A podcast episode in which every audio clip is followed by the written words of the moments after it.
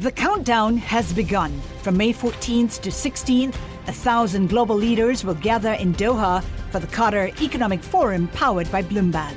Join heads of state, influential ministers, and leading CEOs to make new connections, gain unique insights, and uncover valuable opportunities in one of the world's most rapidly rising regions. Request your invite for this exclusive event at QatarEconomicForum.com. Le entregamos todo lo que necesita saber para comenzar el día. Esto es Bloomberg Daybreak para los que escuchan en América Latina y el resto del mundo. Buenos días y bienvenidos a Bloomberg Daybreak América Latina. Es lunes 12 de junio de 2023, soy Ignacio Liberadol y estas son las noticias que marcarán el día. En los mercados, las acciones suben ligeramente mientras los operadores se preparan para una semana repleta de decisiones de los grandes bancos centrales sobre las tasas de interés. La compañía Tesla está a punto de establecer una racha de ganancias récord de 12 días. Las apuestas sobre una pausa de la Reserva Federal después de 10 alzas consecutivas de tasas impulsaron los contratos para el Nasdaq 100. El expresidente de Estados Unidos, Donald Trump, mantiene en gran medida el apoyo de la base republicana pese a sus problemas legales.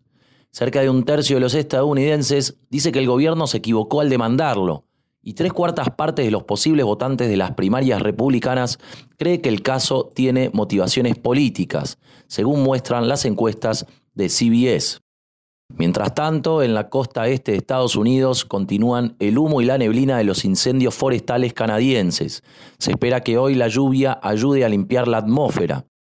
La economía estadounidense sigue muy, muy caliente, aunque no tanto como hace 6 a 12 meses, dijo el exsecretario del Tesoro de Estados Unidos, Larry Summers. Los inmuebles comerciales pueden permanecer como focos de angustia.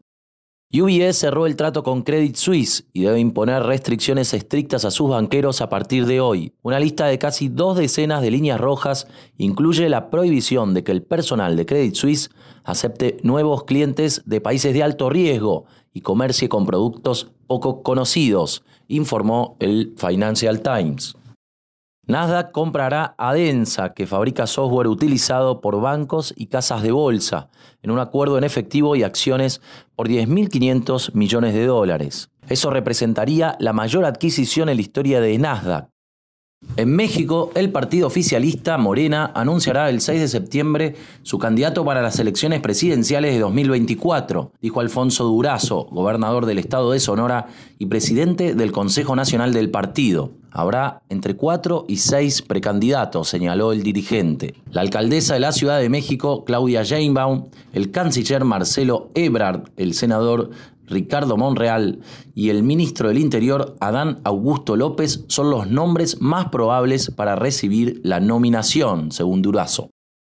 En Ecuador, el principal partido socialista de oposición a Guillermo Lazo eligió a Luisa González, de 45 años, como su candidata en las próximas elecciones, colocándola entre las favoritas para ser la próxima presidenta de la nación. González es cercana al expresidente Rafael Correa y sirvió en la Asamblea Nacional hasta que fue disuelta el mes pasado. Al igual que Correa, es de izquierda en temas económicos, pero conservadora en muchas cuestiones sociales. Andrés Arauz, ex funcionario del Banco Central, será su compañero de fórmula.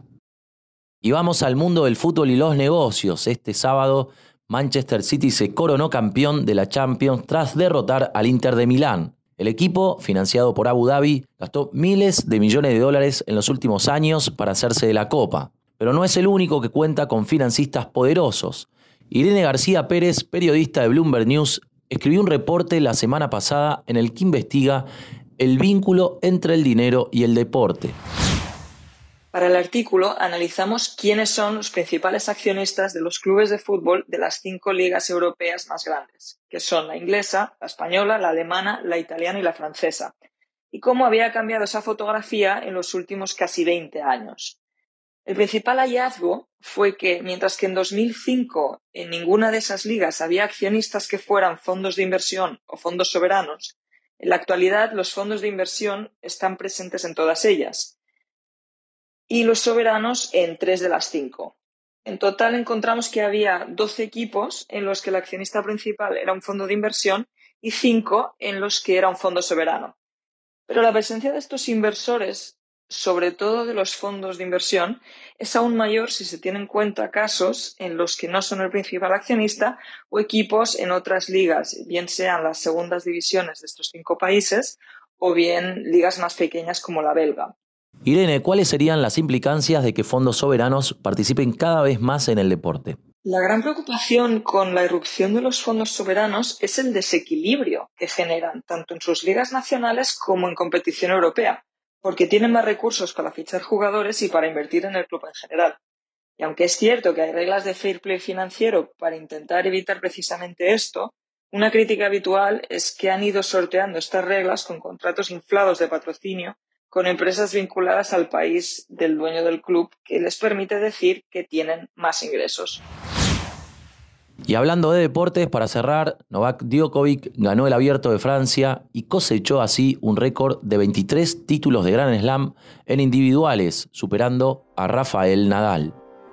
Eso es todo por hoy, soy Ignacio Liberadol, gracias por escucharnos. Para conocer todas las noticias que necesita para comenzar el día, revise Daybreak en la app Bloomberg Professional, donde puede personalizar las noticias que desee recibir. También puede suscribirse a la versión solo audio en Spotify, Apple Podcasts o la plataforma de su preferencia. Eso es todo por hoy. Escuche de lunes a viernes Bloomberg Daybreak.